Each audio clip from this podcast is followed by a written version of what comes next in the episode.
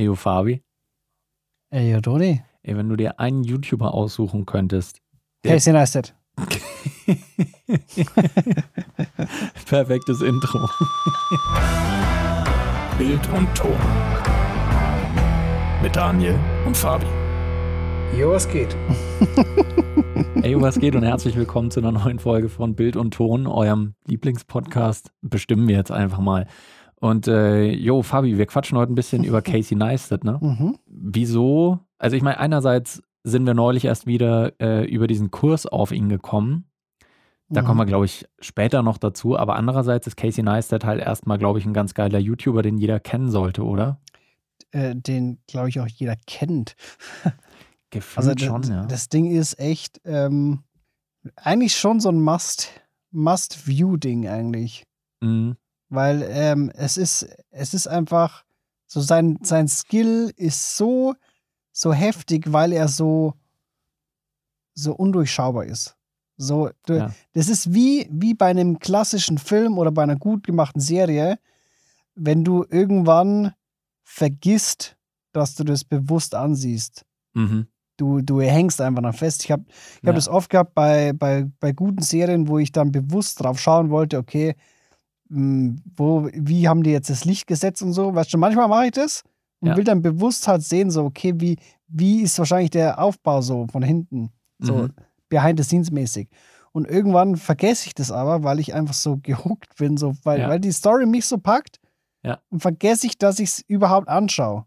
So, Mhm. mi- mich, mich zieht es richtig mit rein. Und das ist, also das macht er halt auch. Das ist Ca- Casey Neistat, wie, wie er lebt. Absolut. le leibt und lebt. Par excellence. Ja, und es ist auch so, dass, ich meine, ich finde, wir quatschen jetzt nicht nur einfach über den Typen, weil wir ihn cool finden, sondern das Ding ist tatsächlich auch, dass der halt so YouTube äh, zwischen 2014 und 2017 ungefähr absolut geprägt hat Mhm. und auch die, im Prinzip das gesamte Genre des Vloggings.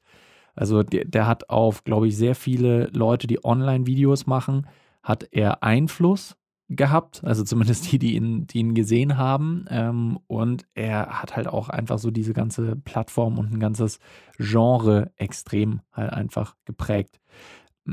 Ich glaube, so das, das krasseste Stück, was er äh, auf YouTube halt mal gemacht hat, war einfach sein Daily Vlog.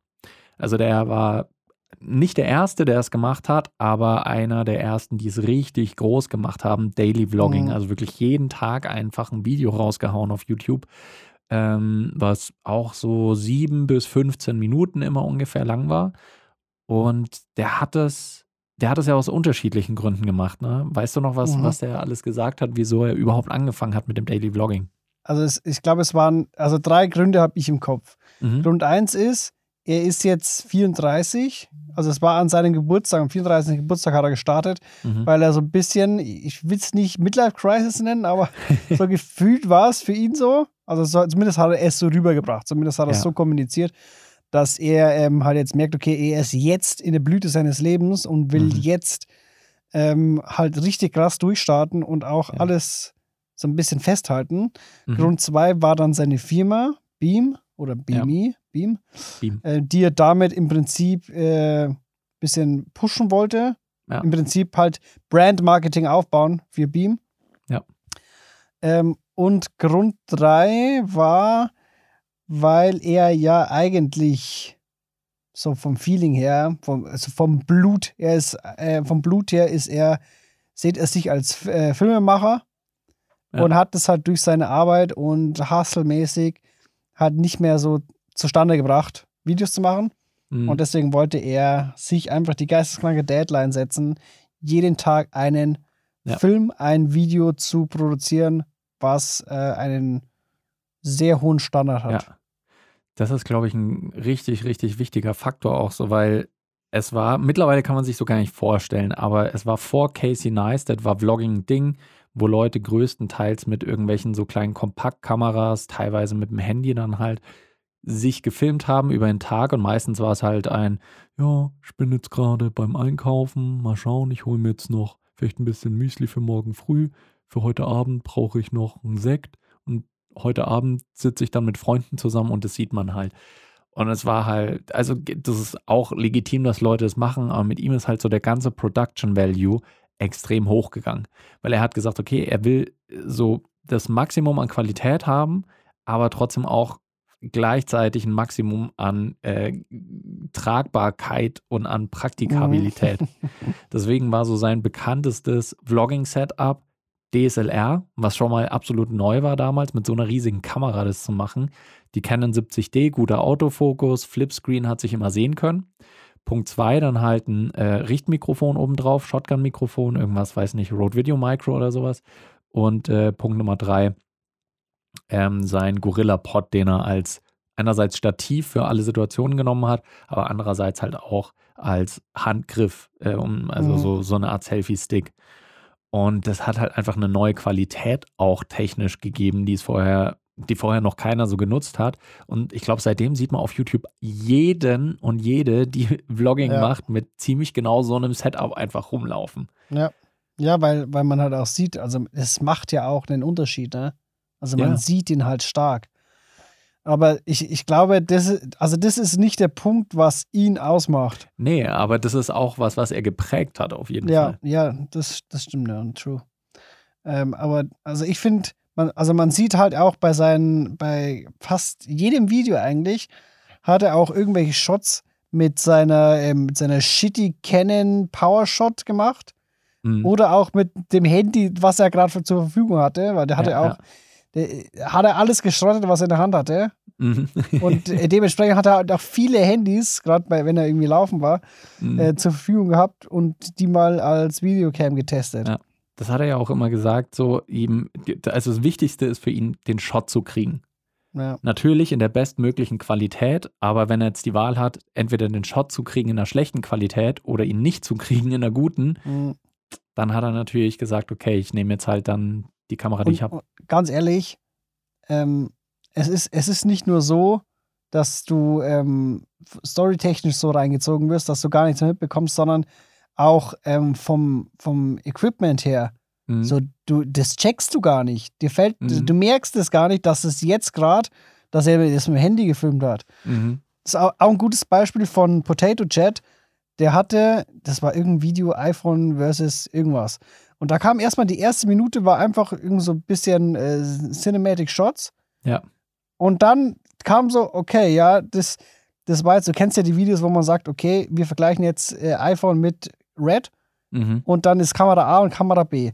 Aber ja. der hat das so gemacht, der hat das einfach von Anfang an gemacht, hat nichts gekennzeichnet oder so. Mhm. Und da waren einfach gemischte Shots, so dass du gar nicht, ich habe, das war mir gar nicht bewusst, mhm. dass das jetzt schon Vergleichsaufnahmen sind. Ja. aber ohne Scheiß, wenn du da, wenn du nicht bewusst drauf achtest, das ist nämlich genau das Beispiel, wenn du nicht bewusst drauf achtest, mhm. checkst du das null. Richtig. Du, du siehst jetzt, also wenn es wenn jetzt nicht richtig kacke ist, mhm. denkst du nicht, ah, es ist eine iPhone-Aufnahme. Ja. Und das ist auch so einer der wichtigsten Punkte, den er im ersten Video, was ich von ihm gesehen habe, gemacht hat. Und was mich dann erstmals auch so ein bisschen gehuckt hat. Ich glaube, das war sein Video, was irgendwie Casey's Filmmaking Guide oder Guide for mhm. Filmmaking oder sowas heißt. Mhm. Äh, werde ich unten in den Show Notes verlinken, damit ihr euch das anschauen könnt, weil es war, glaube ich, das erste Video, was ich von ihm gesehen habe. Und er, er erklärt da halt seinen Ansatz zu Filmmaking, wo er natürlich mhm. einerseits sagt, so Story is King, alles in, in dem ganzen Filmmaking von Schnitt, Kamera, Sound und so weiter, alles ist nur dazu da, um der Story zu dienen. Und er äh, zeigt dann auch mal, wie das eben mit Equipment ist fängt halt an mit irgendwie dem kleinsten oder billigsten Equipment, was er hat, irgendein Smartphone und so. Das ist die Qualität, die er davon kriegt. Das hier ist eine Digitalkamera, die kostet 100 Dollar. Das ist die Qualität, mhm. die er davon kriegt. Und steigt halt auf bis zu seiner teuersten Kamera, die halt damals, weiß ja. nicht, zweieinhalbtausend Dollar gekostet hat oder sowas. Und da hat er halt gezeigt, ja, natürlich ist das Ergebnis am Ende mit der teuersten Kamera am besten von der Bildqualität her, aber du zahlst halt auch exorbitant mehr. Das heißt, für irgendwie 5% mehr Qualität zahlst du dann halt schon mal das Doppelte. Und dann nochmal mhm. 5% mehr Qualität zahlst du wieder das Doppelte. Und du zahlst halt Je irgendwann mehr man mehr. ausgibt, desto, desto geringer wird der, der Unterschied zum, zum Step davor. Genau, also das hat ja auch einen Namen, irgendwie System of Diminishing Returns oder irgendwie sowas. Ja. Und er hat halt einfach dann erklärt anhand seinem Video, so Technik ist nicht das Wichtigste. Er hatte immer eine gute Ausstattung, aber das war halt, wie du schon gesagt hast, nicht so das Wichtigste. seine, seine Videos haben ja auch, finde ich, aber immer so einen krassen Drive drauf gehabt. Also was Mhm. durch ihn, durch seine Persönlichkeit zustande kam, aber auch durch den Schnitt. Also das war auch immer so wahnsinnig Ja. fast-paced und äh, immer genau mit, mit der richtigen Musik und äh, es gibt so ein paar Ja. Stilmittel einfach, da erkennst du immer direkt, nice. Einfach die Art und Weise, ja. So, so, das ist halt sein, sein Storytelling. So, Mhm. so würde ich, das würde ich so definieren. Und ähm, ich, also wie, wie gesagt, so, die, die Qualität von damals war nicht der ausschlaggebende Punkt oder der Treiber, dass das, das seinen Erfolg irgendwie ähm, getrieben hat, sondern das war einfach seine Art und Weise, wie er die Videos gemacht hat. Mhm. Und das halt täglich, auf täglicher Basis. Ja. Ich, ich weiß gar nicht mehr, was das erste Video war, was ich von ihm gesehen habe, aber ich weiß, ähm, dass ich instant gehuckt war von Mhm. der Art und Weise, wie er Videos gemacht hat. Und äh, zu dem Zeitpunkt waren, glaube ich, ähm, der hatte da schon 400 oder 500 Videos von seinem Vlog. Mhm. Und ich habe die komplett alle durchgeballert. Ich Ja. war so gehuckt einfach ja. von, von diesem Dude, einfach wie, weil hat auch das Setting so, ne? In New York ist natürlich übel geil. Mhm. Ähm, und er redet Englisch so, da- das, das sind so Sachen, die ich halt immer cool fand. Mhm. Und dann hast du halt irgendwie so einen witzigen Dude, der geile Videos macht in New York. Du kriegst so ein bisschen Behind the Scenes vom Stadtleben mit und so. Ja. Der, ähm, das, das war so ein Ding, was, was mich da, glaube ich, gehuckt hat. Aber halt grundlegend war es, glaube ich, so, dass es einfach seine Art und Weise ist, wie, wie er die Videos produziert. Und ich glaube auch nicht, dass das alles vollkommen, dass der einfach filmt und im Schnitt dann entscheidet, weil äh, Mhm. teilweise hat er ja so, er redet über irgendwas und erzählt das über vier Locations hinweg. So, er fängt im Ja. Studio an, fährt dann irgendwo hin mit dem Boosted Board, ist dann wieder woanders und es ist einfach ein Satz. Mhm. So, Ja. ich glaube, dass der wirklich krass viel plant. ja, aber ich glaube nicht im Sinne von, er schreibt sich das auf, Nee, nee, null. sondern er hat da einfach ein Gespür für und weiß genau, Ja. jetzt brauche ich dann auch nochmal einen Wechsel in meiner Szene gerade. Das stimmt. Also auch Sachen, wo halt viele YouTuberinnen und YouTuber einfach an ein und demselben Ort, so Talking Head-mäßig, halt 20 Minuten abrambeln. In der Ja. Zeit hat er halt einfach acht unterschiedliche Shots oder Locations durch. Siebenmal durch New York gefahren. Ja. Und er hat einen halt auch immer so mitgenommen in sein Leben, was halt natürlich auch spannend war. Er hat immer spannende Projekte gemacht, war international viel unterwegs. Dann fliegt er halt mal in das Land, mal in das, trifft hier jemanden, macht da eine Collaboration, äh, redet hier auf irgendeiner Bühne. Und das ist natürlich auch interessant zu sehen, so der Hustle von einfach so einem Ja. Medien-Business-Dude. er, er hat so ein bisschen dieses Daily Vlogging-Format kombiniert mit so einem Mr. Beast von heute, Mhm. weil er nicht nur einfach Standard-Vlogs gemacht hat, Ja. sondern er hat halt auch so, so, so Themen, so wie Mr. Beast-mäßig aufgegriffen Mhm. und hat irgendwas Geisteskrankes gemacht, wie zum Beispiel mit dem Snowboard durch New York in der Innenstadt beim Blizzard fahren. Mhm. So, das, das wäre so ein typisches Mr. Beast-Video, Ja. was der aber damals halt schon kombiniert hat in Vlog-Format. Ja, richtig. Der, der, der hat halt einfach Balls gehabt. Ich glaube, so das erste Video, was ihn ähm, in, in der Breite bekannt gemacht hat, war sein Bike Lane-Video. Da hat er sich im Prinzip nur darüber beschweren wollen, wie in New York City die Fahrradstraßen oder die Fahrrad, äh, wie sagst du, die Spuren für die. Fahrradfahrer, wie die halt immer zustehen. Und er hat irgendwann mal einen Strafzettel gekriegt, weil er, ich weiß nicht, ob es auf, äh, auf der Straße oder ähm, auf dem Gehsteig Fahrrad gefahren ist, hat er einen Strafzettel gekriegt von einem Polizisten und hat er gemeint, ja, ey, wo was soll ich denn machen? Wo soll ich denn fahren? Ja, naja, auf der Fahrradspur natürlich. Dann hat er ein Video gemacht und hat halt einfach in einem Video gezeigt, alles klar, ich werde jetzt konsequent einfach mal einen ganzen Tag nur auf der Fahrradspur fahren, egal was Mhm. da kommt. Und dann siehst du halt einfach, dass alle fünf Meter gefühlt in New York City halt einfach in- die Fahrradspur komplett vollgestellt ist mit irgendwelchen Baustellen, mit irgendwelchen Schildern, mit irgendwelchen anderen Fahrzeugen Polizeiautos. mit einem Polizeiauto. Das ist so das große Highlight. Und er, er macht es dann aber halt auch so extrem, dass er dann da einfach reinfährt. Der ist dann halt Mhm. einfach auch in das Polizeiauto gefahren, weil, naja, ich soll in der Fahrradspur fahren. Und das hat halt große Wellen geschlagen und hat tatsächlich dann auch politisch ein bisschen was bewegt. Der, der damalige Bürgermeister Bloomberg musste dann halt auch Stellung nehmen, tatsächlich zu diesem Video mal bei einer Pressekonferenz.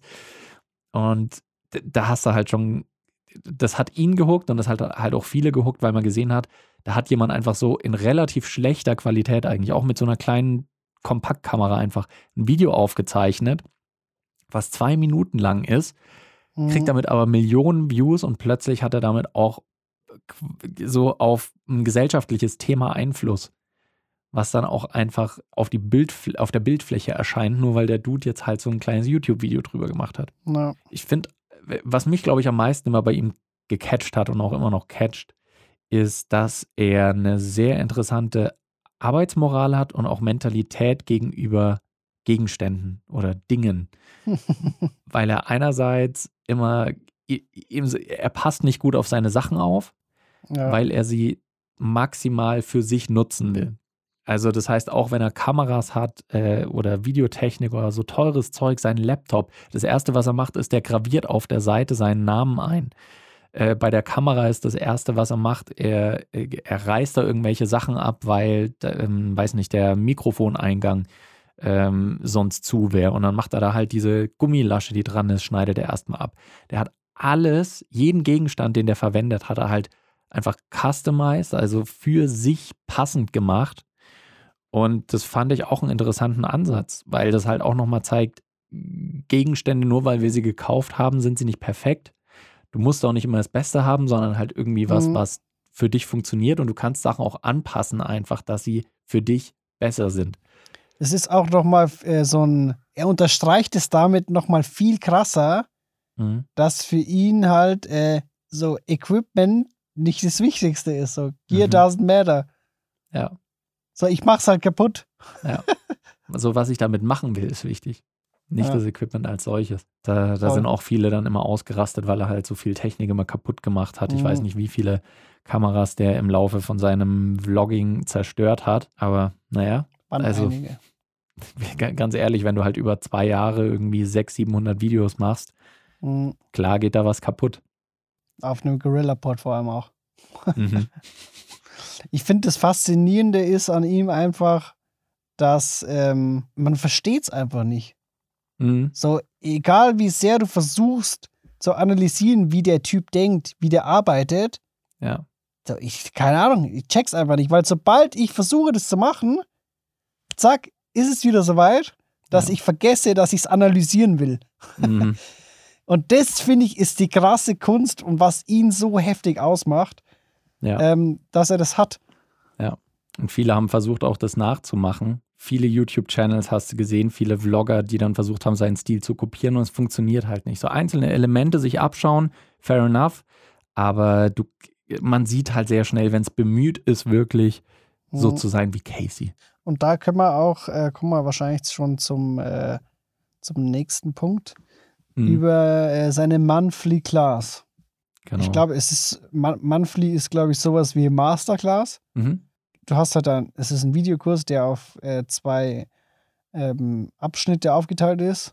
Ich, äh, ehrlich gesagt, ich, als ich das das erste Mal gesehen habe, ich habe irgendwie eine Facebook-Werbeanzeige bekommen, einfach mit seinem Gesicht aus einem uralten Thumbnail. Mhm. und dachte er hat erstmal, das ist irgendwie ein Scam oder so, ne? Und habe Ja. auch gar nicht, überhaupt nicht draufgeklickt, so, nicht weitergelesen und es, es kam dann halt immer wieder. Aber ich habe es komplett ignoriert, weil ich dachte, das ist irgendwie ein Scam. Mhm. Und irgendwann aus Zufall bin ich dann mal wieder auf seinen Kanal Mhm. und habe da halt die aktuellen Videos wieder angeschaut und dann habe ich halt mitbekommen, so, ah, okay, ist doch legit, ja. ist, ist von ihm. Und Ja. im Prinzip ist es, also sie, sie fahren den Ansatz, dass du, dass du das wirklich dann auf 30 Tage durchziehst. Das heißt, du kannst es nicht jetzt einfach kaufen und dir alle Videos anschauen von dem Videokurs, ähm, sondern du, also ich müsste jetzt warten bis zum 21. Februar, Mhm.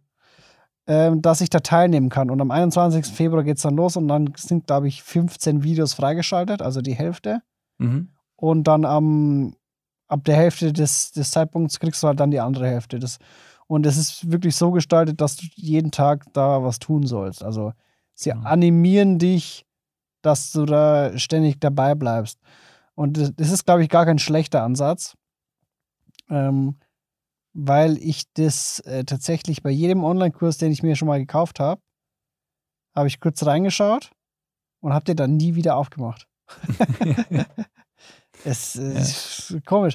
Aber, aber ähm, äh, ich habe, habe vorhin schon gesagt, so, das ist das, was So man, man versteht nicht, oder ich zumindest, ich checke nicht, wie der Typ arbeitet. Mhm. Und er, er hat zwar so ein paar Erklärvideos gemacht, aber ich habe mir damals auch schon gedacht, so ich, ich will, ich hätte gern einfach, lass mich mal irgendwie einen Tag so behind the scenes mit dir mitfahren oder so. Ja, so das hätte ich gerne am liebsten gehabt, dass ich verstehen kann, wie er arbeitet. Mhm. Und äh, im Prinzip ist das die, ähm, ist das der Kurs, ne? Also da hat irgendwie Mhm. so ein Produktionsteam, hat ihn noch zwei Tage begleitet oder so. Also nicht zwei Tage, ich glaube, das ging, die ganze Produktion war ein halbes Jahr oder so, aber man sieht, man soll anscheinend in diesem Kurs sehen, wie er arbeitet. So Mhm. wirklich so richtig behind the scenes. Und Genau. das ist so ein, so ein Punkt, was, warum ich, glaube ich, mir das holen werde. So als äh, äh, fast Geburtstagsgeschenk, ne? Weil am 21. Februar geht's los, die neue Klasse. Also das ist, wie gesagt, immer monatsbedingt. Mhm. Ähm, das hat jetzt am, am 20. Januar hat das erste, glaube ich, gestartet. Mhm. Genau, und das nächste ist am 21. February. Ja. Da haben wir, wir haben uns beide, ich glaube, unabhängig voneinander haben wir Mhm. das bemerkt, diese, diese Kurse, und haben dann irgendwann äh, beide schon gesagt, dass wir es eigentlich ganz interessant fänden und ähm, am Überlegen sind. Und das Ding ist ja, Fabio und ich, wir sind ja beide ausgebildete Mediengestalter, Bild und Ton. Das heißt, so Ja. von der technischen Perspektive her können wir da nichts Neues lernen, realistischerweise. Nee. Oder halt, keine Ahnung, vielleicht bringt er irgendwelche merkwürdigen Twists, aber so. So, das, sind, das ist auch so erfahrungsgemäß, ne? Aus Mhm. anderen Kursen. Ja. Ist es halt Und- so, so, es ist sehr enttäuschend. er schreibt aber auch, beziehungsweise in der Kursbeschreibung steht es halt auch drinne, es ist egal, ob du Anfänger bist oder ob du Fortgeschrittener bist und du brauchst auch keine technischen Vorkenntnisse oder sonst was. Mhm. Du kannst es mit dem Smartphone aufnehmen, du kannst es auch mit einer Ari Alexa irgendwie aufnehmen, was du da in dem Kurs machen sollst, das ist wurscht. Du lernst halt einfach die Produktionsart und Herangehensweise von Casey Neistat kennen. Genau. Und das fand ich halt interessant dran. So. Ja. Also und jetzt nicht, dass ihr uns falsch versteht. Äh, wir, wir haben jetzt keinen, keinen Code für euch, wo ihr günstiger reinkommt oder Affiliate oder sonst irgendwie was. Das, gibt's sind tatsächlich, Fabio und ich, einfach nur die überlegen, ob sie diesen Kurs machen sollen. Weil, Ja. äh, weil wir uns vorstellen können, dass es so interessant ist. Falls einer von uns den macht, werden wir euch natürlich Bescheid geben, wie es dann tatsächlich war. Das ist auch legit der einzige Grund so, weil, äh, wie, wie gesagt, ich habe mir schon mehrere Kurse angeschaut von, von äh, auch Leuten, die man richtig gut kennt. So Online-Videokurse, Mhm. die auch erfolgreich sind, aber die waren halt alle echt äh, low. Also Ja. man, ich, bei dem ersten war es so, ich habe da nicht wirklich was gelernt Mhm. und deswegen war ich dann für alle Online-Kurse versaut. ähm, und, und ich bin mir auch ziemlich sicher, dass das ähnlich wird bei, bei Casey Neistats Ding. Aber äh, das ist nicht der, also das ist nicht der Hook, warum ich da teilnehmen will, sondern ich will Mhm. sehen, wie der Dude arbeitet. Ich will Ja. sehen, ich will verstehen, wie er denkt. Mhm. So, ich will in, in seinen Kopf hinein Ja. und will einfach verstehen, wie seine Gedankengänge sind, ja. weil diese nämlich sick. So, da, Mhm. davon, so, das will ich lernen. Das ist Ja. ein Skill, den ich, den ich noch nicht so habe. Und das ist, das ich auch durch seine, seine YouTube-Videos nicht extrahieren kann von mir selber. Ja. Und, dafür würde ich auch zahlen. So. Und ich hoffe einfach, dass, Mhm. man, dass man das auch rausbekommt irgendwie aus dem, aus dem Kurs. Zumindest würde ich das auf jeden Fall äh, für alle, die teilnehmen wollen, hoffen. So Ja. oder so kann man sagen, ich meine, du und ich, wir haben, glaube ich, schon sehr viele Leute auf YouTube gesehen, die erfolgreich sind. Wir wissen sehr viel über Medienproduktion, äh, sowohl was online angeht, als auch was halt so äh, Mhm. Film- und Fernsehproduktion angeht. Und trotzdem finden wir es interessant, einfach nur einen Kurs, um nachvollziehen zu können, wie denkt dieser eine Typ. Dieser Ja. eine random Dude, der halt irgendwelche Videos macht, wo er auf dem Skateboard durch New York fährt. Ja. Aber das macht mir die Bildo seine aus. Das macht mir die Bildo sein aus und ich denke, das zeigt aber Nie auch so ein bisschen was, was für einen Einfluss auch Casey Neistat auf uns Ja. zumindest und wahrscheinlich auch auf viele andere Filmmaker hat. Äh, deswegen auch Safe. Kann man auch abschließend einfach sagen, falls ihr ihn noch nicht genossen haben solltet, schaut auf jeden Fall mal rein. Wie gesagt, ein Video verlinke ich euch unten in den Show Notes.